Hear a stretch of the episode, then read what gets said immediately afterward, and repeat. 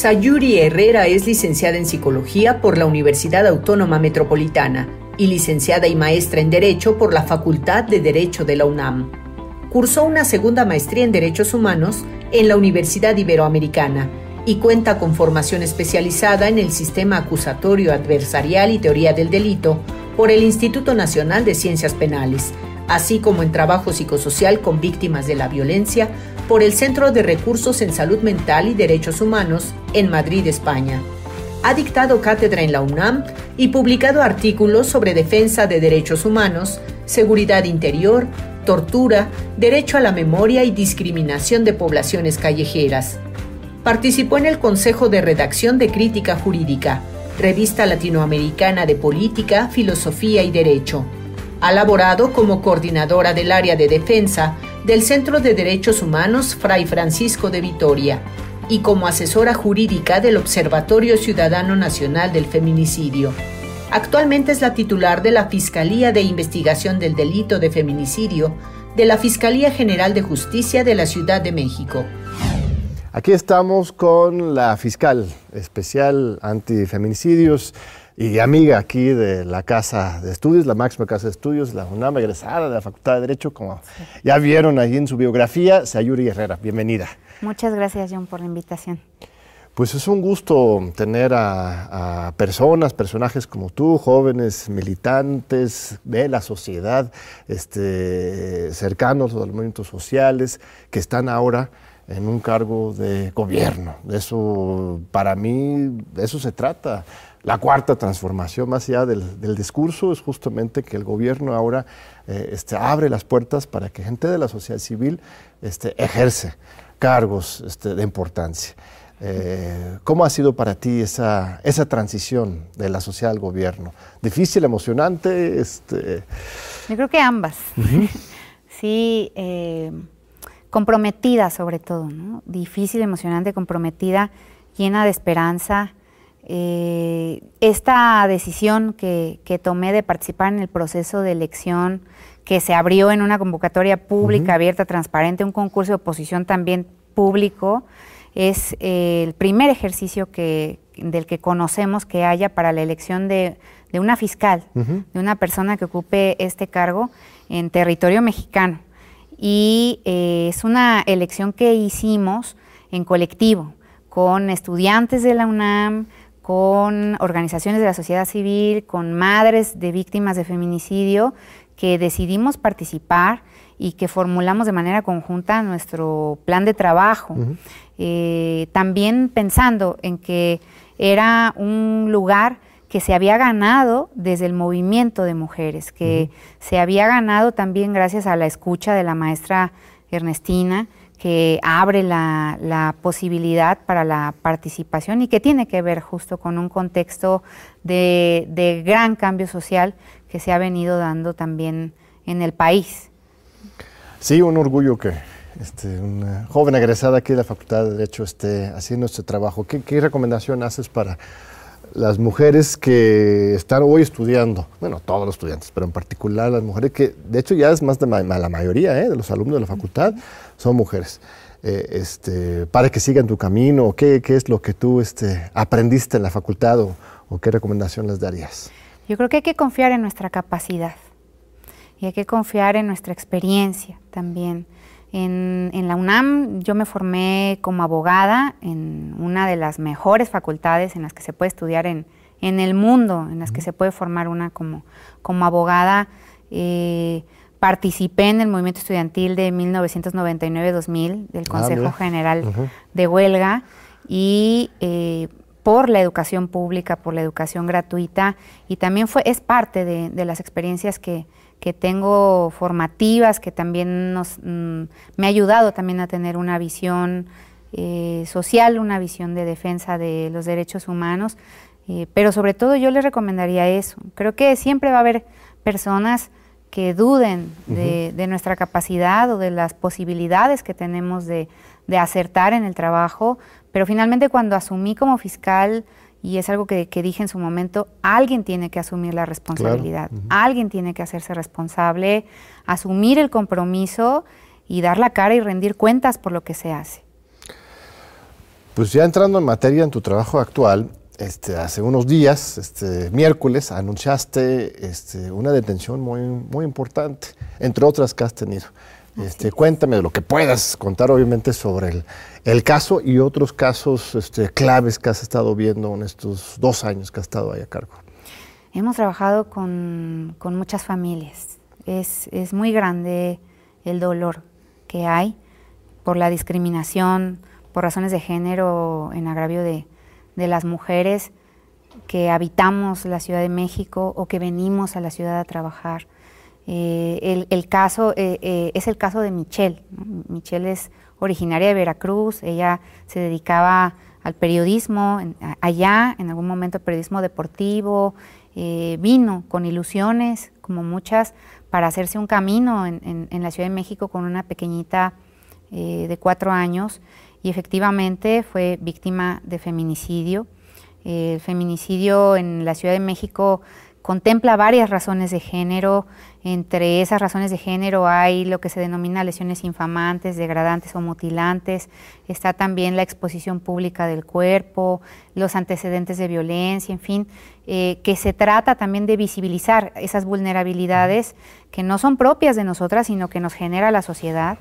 Y ese es parte de lo que, de lo que com compone esos elementos de los cuales fue víctima Michelle. Efectivamente, nosotros el miércoles hicimos una detención importante gracias a un trabajo de inteligencia policial de nuestro comandante eh, Gustavo Casillas, una persona muy comprometida en la Fiscalía de Feminicidio, de eh, Brenda Bazán, que también con el trabajo que, se hizo de campo, de telefonía, de coordinación con la Secretaría de Seguridad Ciudadana, eh, del sistema que hay en la Ciudad de México de cámaras, hemos podido también detener a estas personas, comprobar el feminicidio y finalmente pues esperamos que esta persona sea llevada ante un juez uh -huh. para que defina la consecuencia y las sanciones respecto de su conducta. Y sobre todo también la reparación para la familia. ¿no? Nosotros sabemos que, como han dicho siempre las madres y, y lo reiteramos, la justicia sería que ellas que sus hijas estuvieran con vida uh -huh. o que no lo hubieran perdido. Pero si nosotros podemos acceder o abrir las puertas para la justicia en el ámbito penal, para la erradicación del feminicidio, porque finalmente la ley lo que nos obliga es a erradicar, uh -huh. pues un camino que es certero y que nos va a llevar a eso es sancionar a todos aquellos que priven de la vida a las mujeres por cualquier razón, pero efectivamente cuando son razones de género hay que enviar un mensaje importante a la sociedad. Claro, porque mm, revisando las estadísticas, antes de que llegaras tú, llegara la fiscal general, este, Rencino Godoy, que también ha estado aquí, que, que está, haciendo, está, haciendo, un trabajo muy importante en general, eh, este, casi no se avanzaba en las carpetas, este, había muy pocas detenciones, muchos menos este, eh, este, casos que realmente llegaron a, a condena antes de que ustedes llegaran, ¿verdad? ¿En qué situación sí. encontraron esa, esta área de la investigación? Bueno, ni siquiera existía como tal, ¿verdad? Tu fiscalía es nueva, uh -huh. pero se hacían investigaciones de feminicidios, eh, este, o más bien no hacían las investigaciones, pero había sí. carpetas, ¿verdad? Sí, bueno, cuando uno se quiere explicar la impunidad, uh -huh. eh, eh, el grado de impunidad en el que se encontraba el feminicidio en Ciudad de México, lo encuentra también desde la estructura, el diseño institucional, y también eh, la importancia que hay de visibilizarlo. Yo creo que algo que hay que reconocer eh, de manera muy certera a la maestra Ernestina Godoy es eh, su calidad humana, su rectitud y la valentía para poder decir esto es lo que está pasando. Lo primero para poder atender un problema uh -huh. es reconocerlo. Claro. Y eso implica dar los datos exactos de las cifras de feminicidio que tenemos, la incidencia que hay por alcaldía. Eh, parte de eso ha sido en, en, nuestra labor ahora publicar el Atlas de Feminicidio uh -huh. para la Ciudad de México, que estuvo participando en el Atlas Diana Esbri Juárez, egresada de esta universidad, de la UNAM, de uh -huh. la Facultad de, de Filosofía y Letras, geógrafa, que estuvo reuniendo, recabando todos esos datos. Cuando nosotros entramos a la, a, a la Fiscalía, no había eh, esas bases de datos organizadas. Eh, tampoco se estaban aplicando eh, de manera cabal el protocolo para la investigación del delito de feminicidio y los casos era importante que se investigaran con perspectiva de género. Si no los investigas con perspectiva de género, te pierdes de vista que es un feminicidio, no puedes acceder a la justicia. Entonces, para cuando yo asumo como titular de la Fiscalía de Feminicidio, que es eh, justo en el 8 de marzo de, de 2000, 20 eh, se hace el anuncio, todavía días antes de que empezara la pandemia por COVID-19, que tampoco sabíamos lo que iba a significar para nosotras en la investigación. Eh, cuando yo asumo como fiscal, tenemos un equipo pequeño, un, un, equipo de ocho ministerios públicos, de 11 policías de investigación, Actualmente contamos con 18 ministerios públicos, tenemos 41 policías de investigación investigando femicidios en Ciudad de México. Eh, se tienen que dedicar recursos técnicos, humanos, materiales para garantizar el acceso a la justicia. Y es, lo que, y es lo que hemos hecho, es lo que se ha hecho desde entonces. Eh, capacitar, aplicar el protocolo, abrir los, datos, eh, sistematizarlos, investigar con perspectiva de género, resolver casos que venían eh, arrastrándose de mucho tiempo, como el caso eh, de, el, llamado Matanovias, que priva de la vida a, a, Yang, ¿no? hija de la señora Mónica Borrego, que es un caso que, ya venía como una averiguación previa y que judicializamos, ¿no? O sea, casos en los que si desde el inicio tú no investigas con perspectiva de género, si no haces un análisis exhaustivo de la, de, la escena, de, del hecho, ya desde ahí estás dificultando ¿Y qué implica eso concretamente? O sea, un ministerio público tradicional que no tiene esta perspectiva, ¿qué pierde de vista en ese momento de llegar a la escena del crimen? El feminicidio es un delito de realización oculta. Y es un delito que implica una investigación de contexto. Entonces, cuando tú llegas al lugar, tú puedes presumir que la pareja, expareja, novio, exnovio, a veces los hijos o los, o los padres de las mujeres, los varones, han ejercido relaciones de poder y dominación que eh, con base en un desequilibrio de género son las que decantan en, su feminicidio. Entonces, nuestra policía de investigación llega al lugar para preguntar si había antecedentes de violencia, cómo se llevaba la pareja, eh, si ella había presentado denuncias previas por violencia familiar, si había acudido a, pedir ayuda a, las amigas. Eh, se analiza también las entrevistas con, con los hijos e hijas de, las mujeres víctimas de feminicidio.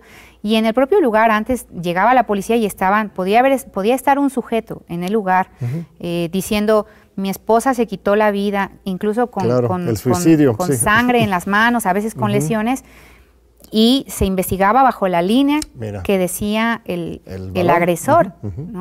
Y ahora para nosotros eso es una flagrancia. Llegar al lugar y que esté eh, eh, esa persona y, en, muchas ocasiones ya, ya hemos acudido de manera muy temprana cuando las mujeres están pidiendo ayuda o los vecinos están escuchando que están peleando en, los hogares. y nos hacen el llamado a la fiscalía y hemos aumentado nuestras detenciones en flagrancia.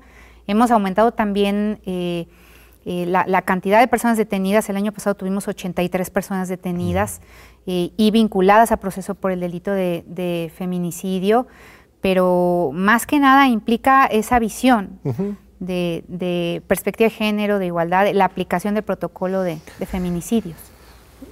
En cada ministerio público hay, quizás no de feminicidios, pero hay, hay alguna mujer, ministerio público, que puede recibir alguna denuncia. O sea, una mujer que esté viendo este programa y que quisiera no denunciar feminicidio, sino los momentos previos de violencia, de género, este, ¿tiene que ir a un lugar especial o puede acudir directamente a su ministerio público normal?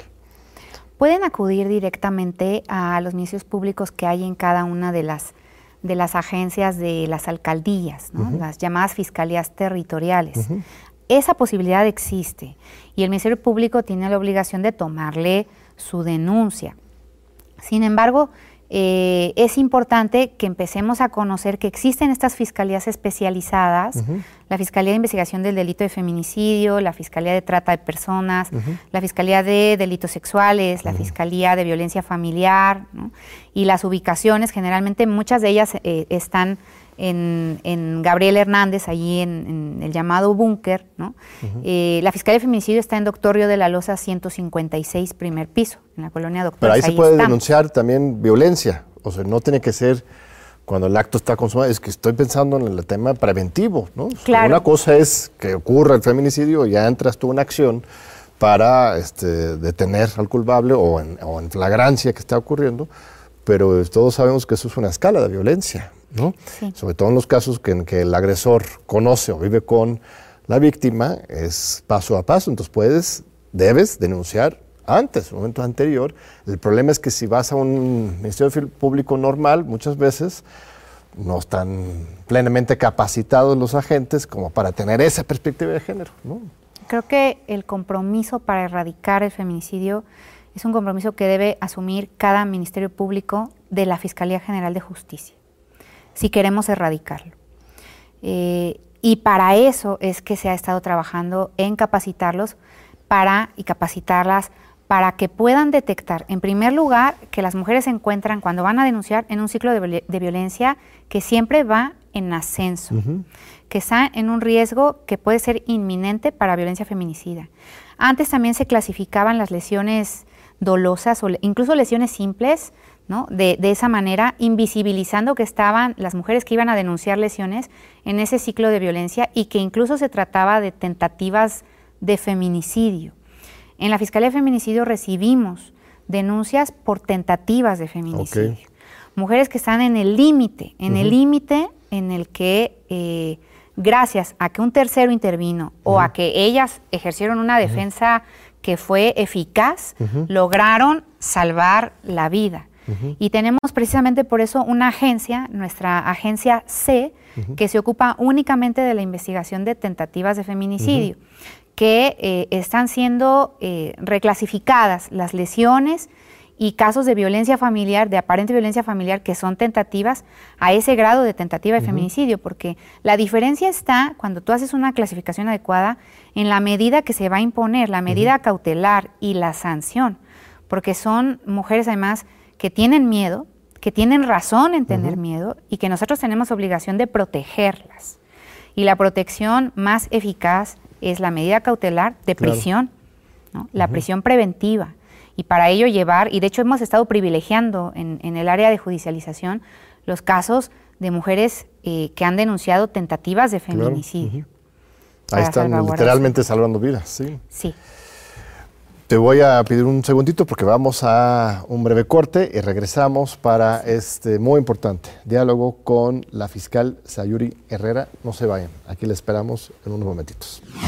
Aquí seguimos con Sayuri Herrera. Gracias, Sayuri, por tu tiempo. Eh, estás muy ocupada en temas y asuntos muy importantes. Este, en unos días, este martes, está el 8 de, de marzo, otra celebración de la lucha de las mujeres, de la lucha feminista. Eh, tú mismo has participado en esos movimientos y ahora ya estás del otro lado. Seguramente vamos a escuchar eh, pues denuncias muy claras en contra de pues, todos los gobiernos. Eh, este, el hecho de que Claudia Sheinbaum y, este, Ernestina sean mujeres y tengan una perspectiva feminista, absolutamente para mí es un, un gran avance, pero no le salvan de también le reclamo de las calles. De eso se trata la democracia. ¿no? Eh, este, ¿Están siendo injustas las, los movimientos feministas con, con Ernestina, con Claudia, con la 4 en general? ¿O, eh, este, ¿O qué opinas sobre esta, este debate, discusión tan actual? Son legítimas demandas las del movimiento de mujeres. Eh, se exige estar y permanecer con vida, que es fundamental, tener una vida digna, tener trabajos remuneradores, se exige que quienes han desaparecido sean localizadas, sean buscadas en vida. Eh, y, me parece, como, como ya decías, es un ejercicio democrático. Y además es un ejercicio del que surge la Fiscalía de Feminicidio, en atención a, la exigencia del movimiento de mujeres, en su momento también como parte de eh, las demandas de reparación del daño del caso de Lesbi Berlín Rivero Osorio, de, de, su madre Araceli Osorio, surge la Fiscalía de Feminicidio. Creo que el movimiento social es nutrido, es diverso y que a nosotros nos toca escuchar, respetar, atender y resolver las, las demandas.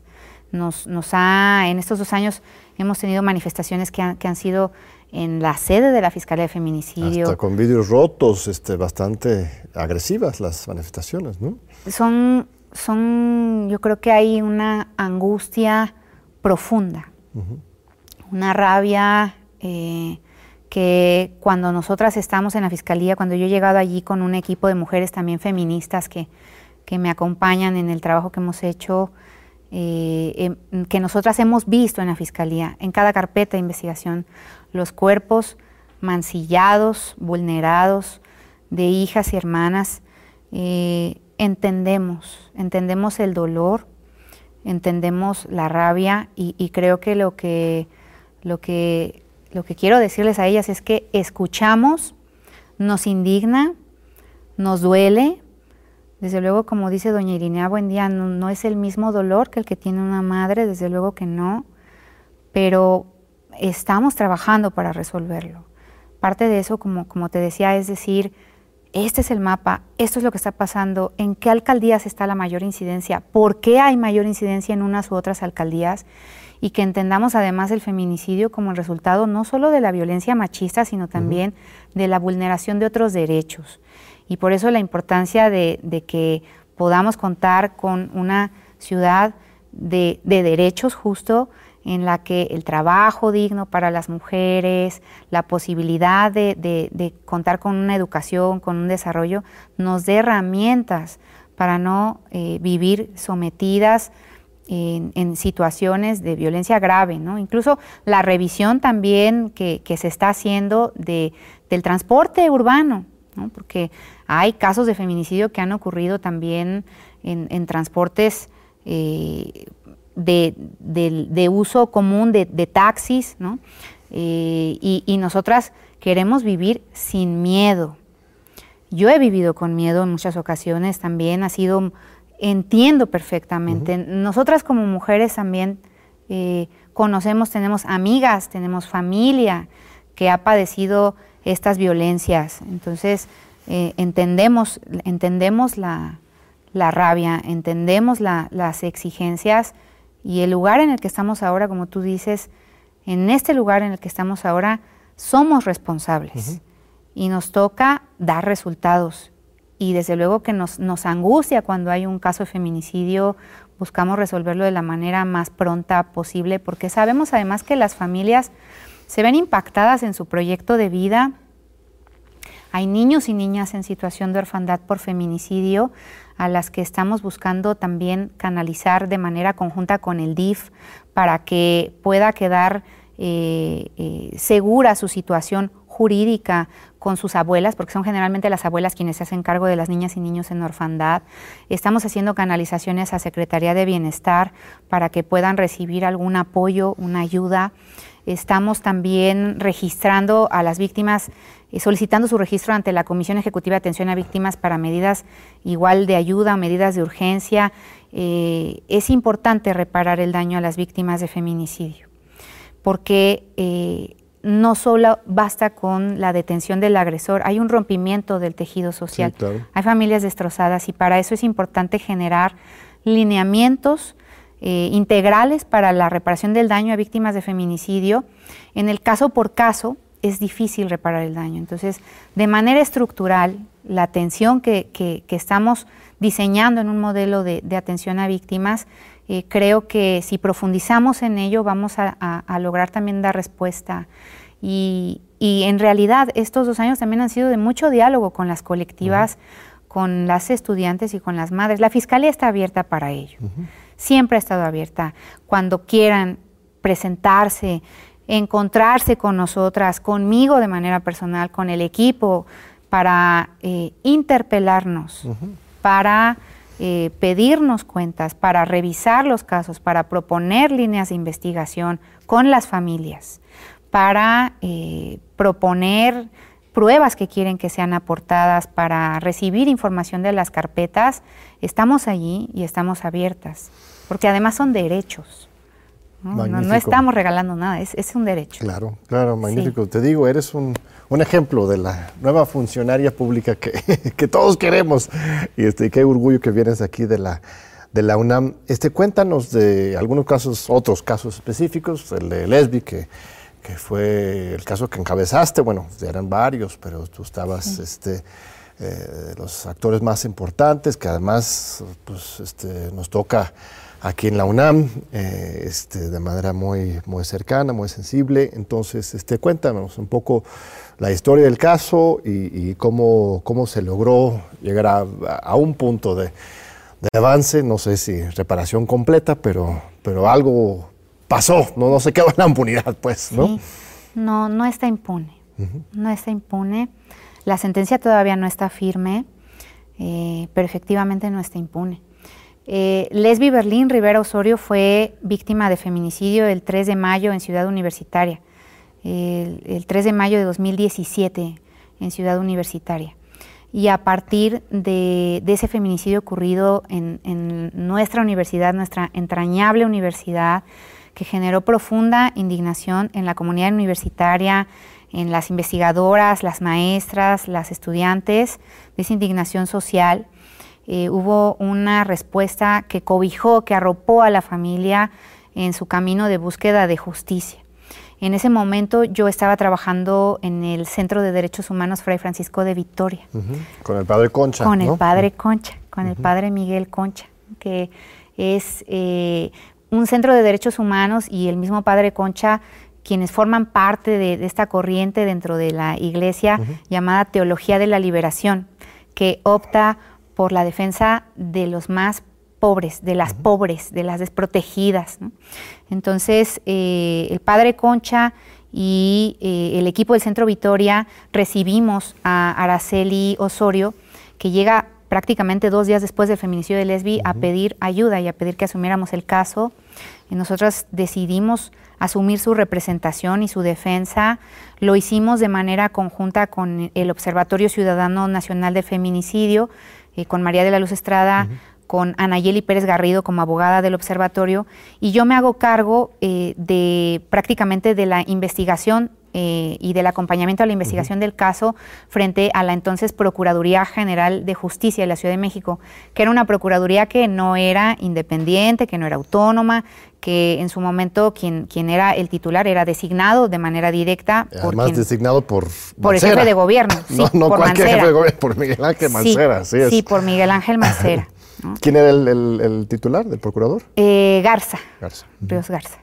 Eh, entonces, eh, la respuesta, la primera respuesta que da la Procuraduría en su momento, eh, se, inicia la investigación del caso Lesbi en una fiscalía desconcentrada, en la fiscalía de, Coyoacán, que no es especializada, ¿no? De ahí también la importancia de que existan las fiscalías especializadas. no era una fiscalía especializada, el, procesamiento en el lugar del hecho no se agotó de manera diligente, exhaustiva, siguiendo el protocolo de feminicidio.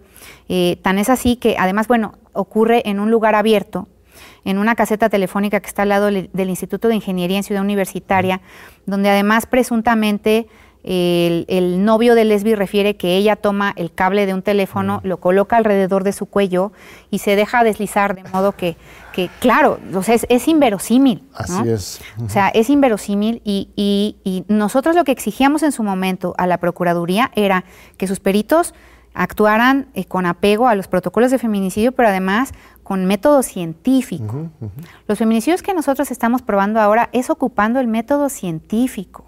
Aquí no estamos inventando nada. Las personas que han sido puestas a disposición, detenidas y de conocimiento de un juez con una acusación de la fiscalía es porque hay prueba científica en su contra. Y en el caso de, de, Lesbi, eh, el, perito en su momento que, que, acude al lugar ya no regresa para hacer esa, esa mecánica de hechos. Entonces, nosotros cuando le preguntamos, bueno, ¿cómo usted arriba a esa conclusión? Nos dice, pues yo lo imaginé. ¿no? Literalmente. Tal cual, literal, literal. Dijo, yo lo imaginé, pero ¿cómo? ¿cómo? No? ¿Cómo podemos nosotros sostener un caso sobre verdades imaginarias? ¿no? Entonces, sobre verdades históricas, ya lo hemos visto también en, el caso Ayotzinapa.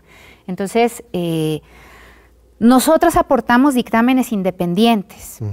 Pedimos la participación de Adriana Rubio, criminalista del observatorio, eh, de, un arquitecto que, de, Sergio, que, también es egresado de la Facultad de Arquitectura de aquí de la UNAM, que nos hizo un peritaje de arquitectura forense estupendo en el que él comprueba que es el lugar público, además patrimonio cultural de la humanidad, la trayectoria, el tiempo que siguió este sujeto para llegar al lugar en el que ocurren los hechos.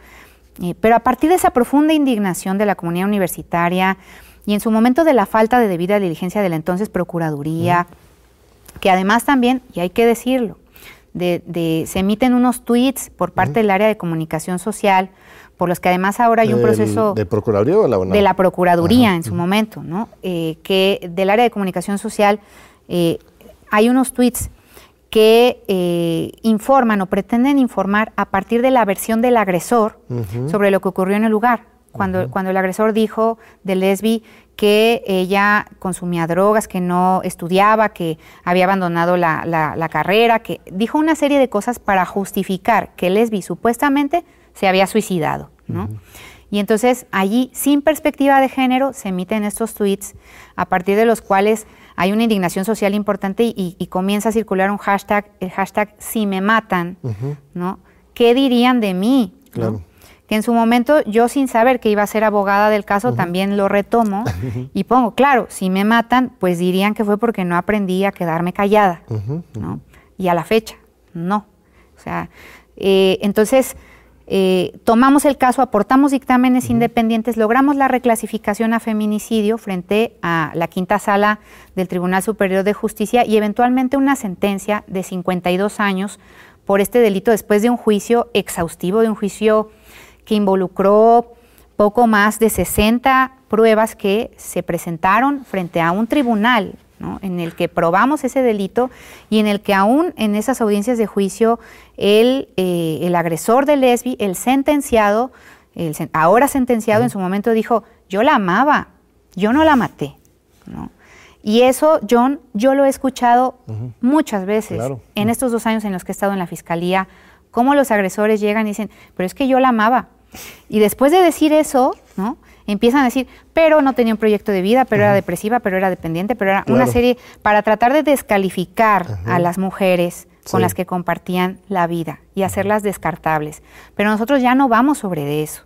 Nosotros damos fe y damos crédito de quiénes eran ellas, de reivindicar su memoria, de investigar también con, ese ojo clínico de que muy probablemente la persona que se nos está presentando ahí como víctima indirecta, que esa es la complejidad de investigar los feminicidios, puede ser el agresor. Entonces, eh, obtuvimos Muy importante. Y, está en la cárcel ahora, el, agresor. Sí, sí está, ahorita. Así este, es. Eh, la respuesta de las autoridades universitarias en ese momento, este, facilitaban el trabajo, obstaculizaban, volteaban a ver el otro lado. Este, fue, fue una colaboración positiva. Creo que ha sido un proceso de aprendizaje también de las autoridades universitarias en todas las universidades, porque desafortunadamente ha habido feminicidios no solamente en la UNAM, también en el Instituto Politécnico Nacional, de, de, estudiantes del Politécnico, el caso de Marichuy, por ejemplo, de estudiantes de, eh, de, la Universidad Autónoma de la Ciudad de México, de la UACM, y las autoridades universitarias se han comprometido cada vez más en el acompañamiento a las familias, en el reconocimiento de las, de las estudiantes como eso, como estudiantes de la universidad y en arropar a las familias.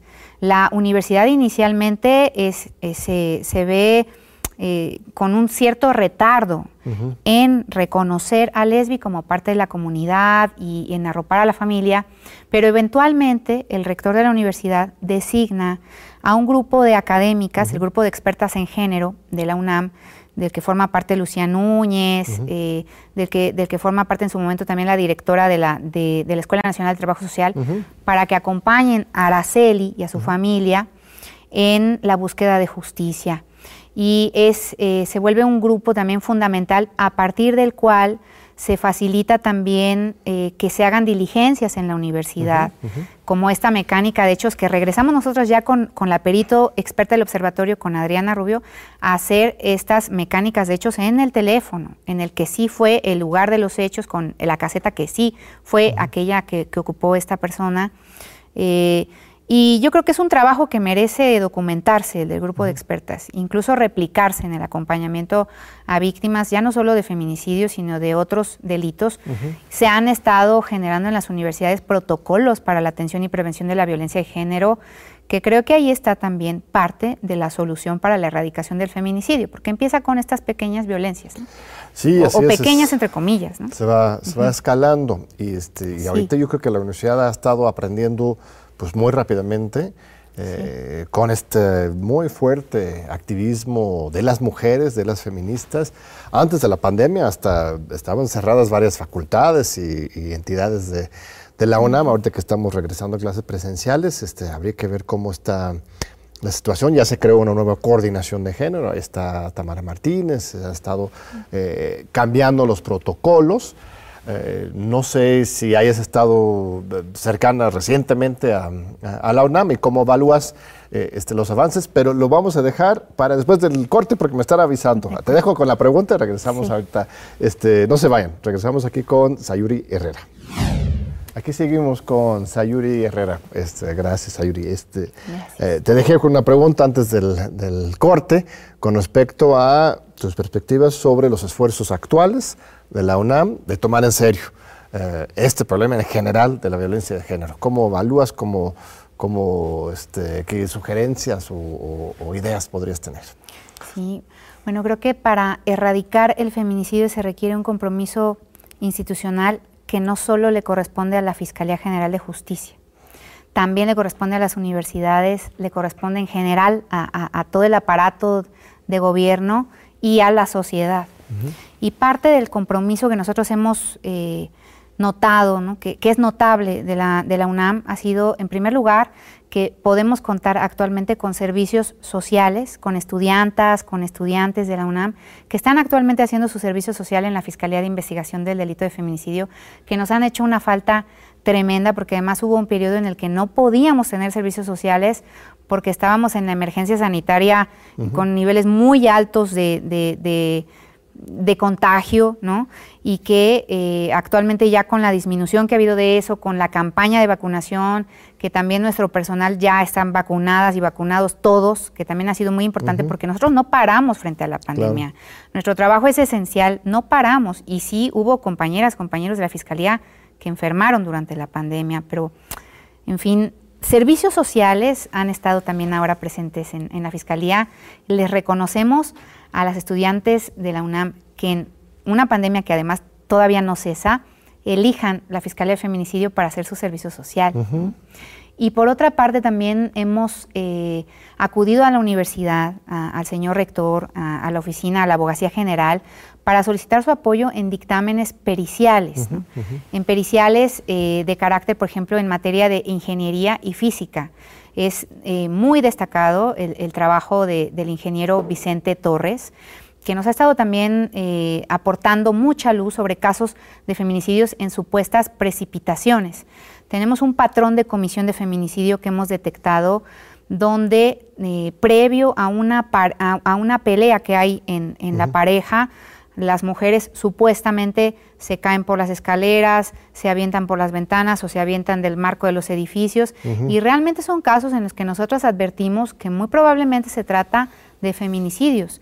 Pero para ello también hay que hacer estudios en esa materia, en ingeniería y en física, para poder probar que allí hubo un impulso externo o que hubo un forcejeo a partir de una mecánica de lesiones que nos permita probar que se trata de un feminicidio. Obviamente con una mirada de, género. Y para eso hemos acudido también a la UNAM. Hemos acudido a la UNAM para pedir su apoyo en eh, la reparación del daño a víctimas.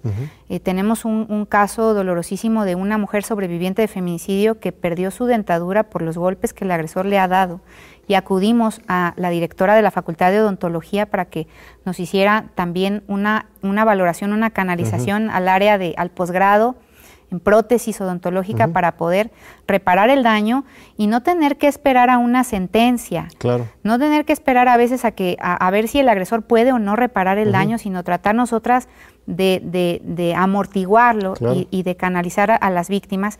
Y para, para eso hemos ocupado también eh, nuestra, el favor de la UNAM, el, compromiso de la UNAM en, en, esa, en esa área. Incluso en, otras áreas en las que todavía vamos a acudir a la universidad, ¿no? Para materia de, antropología, de psicología, de trabajo social, ¿no? Que también en el caso de Lesbi muy destacado el trabajo de Roxana Medina, trabajadora social de esta universidad, egresada de esta universidad, responsable de la coordinación de la especialidad en peritaje social, que, es muy, muy importante para, poder acreditar feminicidios, el, peritaje en trabajo social. Entonces, de suma importancia, de verdad, el compromiso de la universidad. Muy importante que lo relates, luego la gente no, sabe todo lo que hace la UNAM en, este y otros temas.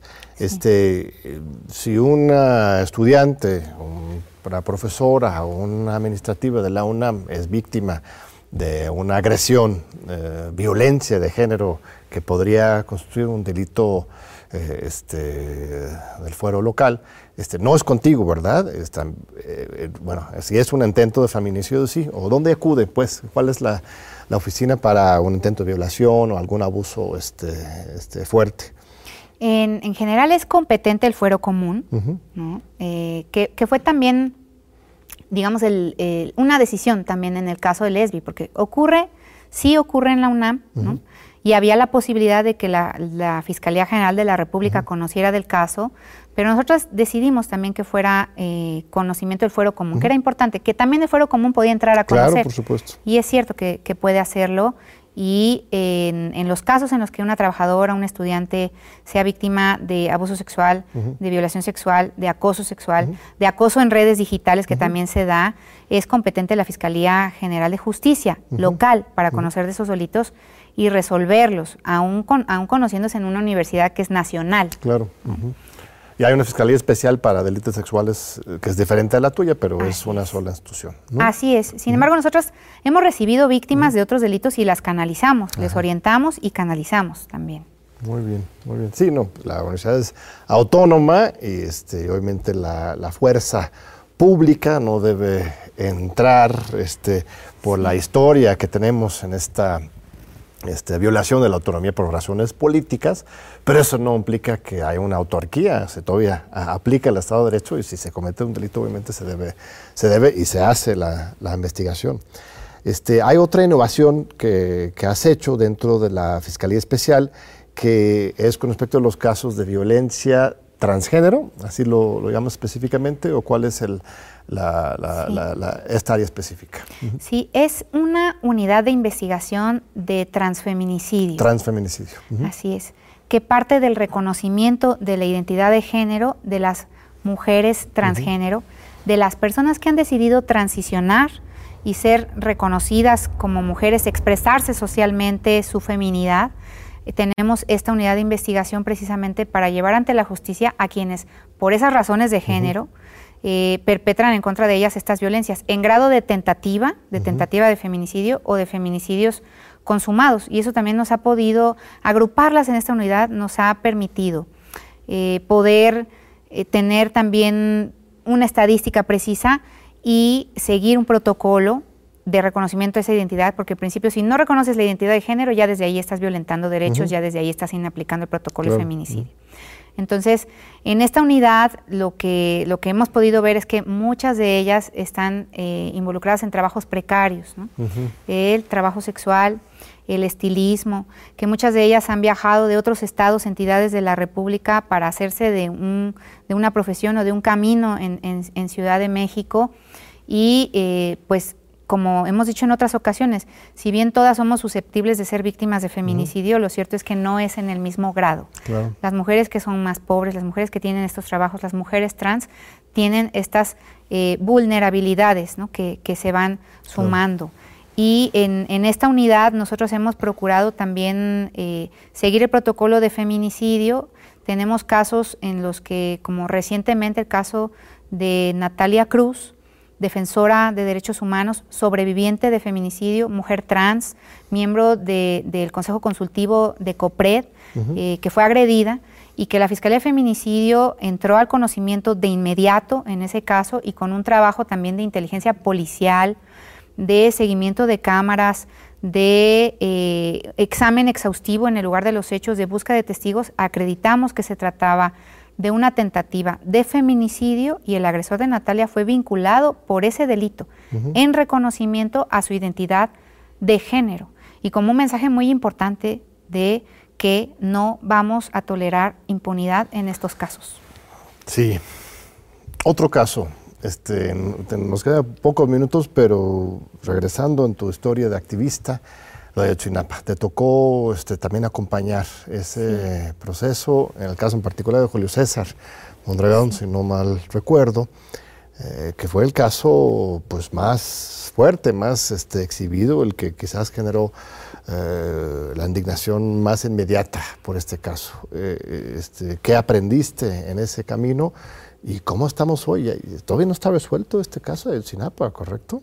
Todavía no, todavía no se encuentra en investigación. Eh, el padre Miguel Concha, cuando yo asumí como abogada de la familia de Julio César Mondragón, me dio un consejo, una, una ruta, me dijo, la familia de Julio necesita verdad, justicia, memoria y reparación. Tú no te salgas de eso. Es un mar muy picado a veces, ¿no? Hay muchos intereses, pero mientras estés en eso, vas a estar bien, la familia va a estar bien. Entonces, eh, yo me ocupé de la representación de Marisa Mendoza Caguanzi, viuda de Julio César Mondragón, y de su pequeña, de su hija, que para cuando Julio César es ejecutado, la niña tenía dos, meses de haber nacido. Eh, actualmente, pues ya son siete años, eh, en los que también es importante que, en, ese caso pueda haber una reparación del daño para, Marisa, para la niña, en general para quienes están en aptitud y en la necesidad de, que así se, se, mengue también los impactos de no contar con, una parte que era muy importante para la educación de la niña, para, sus cuidados, que es su padre, que es Julio. Julio César fue torturado. Eh, hicimos una investigación con el equipo de antropología forense, el EAF, el equipo argentino, en el que llevamos a cabo una exhumación de restos y eh, se comprobó él tenía huellas de tortura, eh, su, cráneo eh, y, la nuca y en otras fracturas, incluso en algunas de las vértebras que nos indican eh, la tortura a la que fue sometido. Pero además a Julio le fue arrebatado el rostro y esa conclusión la tiene la Fiscalía General de la República y eh, el EAF también apunta a, esa conclusión, por la que además Julio fue estigmatizado en su momento y se dijo de él que era líder de los rojos, etcétera, que por qué se habían ensañado con él de, esa manera al, privarlo de su rostro. Yo creí que esa iba a ser la, eh, el nivel de violencia más fuerte que podía haber visto en la hazaña que se perpetra en contra de una persona. Y no fue así. En algunos de los casos que hemos estudiado también en la Fiscalía de Investigación del Delito Feminicidio, hemos visto eh, una hazaña, un, grado de hazaña como, como, el que conocimos en su momento con, Julio César y que responde también, eh, yo creo que a, una, eh, a una violencia estructural que también ha, venido atendiéndose, que lo vemos desde, desde la encomienda que tiene en, en su momento, que tiene todavía eh, en su momento el senador Alejandro Encinas, ahora como subsecretario de, Derechos Humanos, eh, y que es importante atender. Pero finalmente en este caso de, Julio César, creo que esa prueba nodal que, llevamos a cabo con, de antropología física, de antropología forense, de medicina forense en una segunda necropsia, nos brindó también elementos, experiencia, eh, tanto para lograr que se pudiera atraer a nivel federal el caso, lo que no había ocurrido, como para probar la tortura y ahora estar a cargo de la fiscalía. Es que estaban mandando un mensaje a la sociedad, ¿no? con el caso de la tortura, la exhibición, además de la cara del rostro de, Julio César, intencionalmente queriendo generar zozobra, miedo y enviar un mensaje de impunidad y de violencia.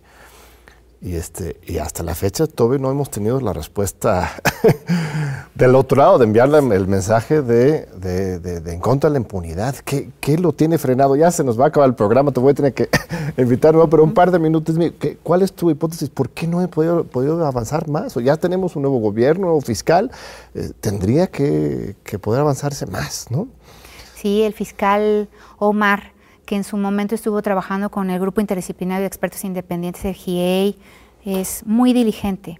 Pero yo creo que el problema está eh, al inicio, como te decía, se aplicaron los protocolos, acudieron todos los peritos y tú cuando revisas el caso de Ayotzinapa no se agotaron las periciales.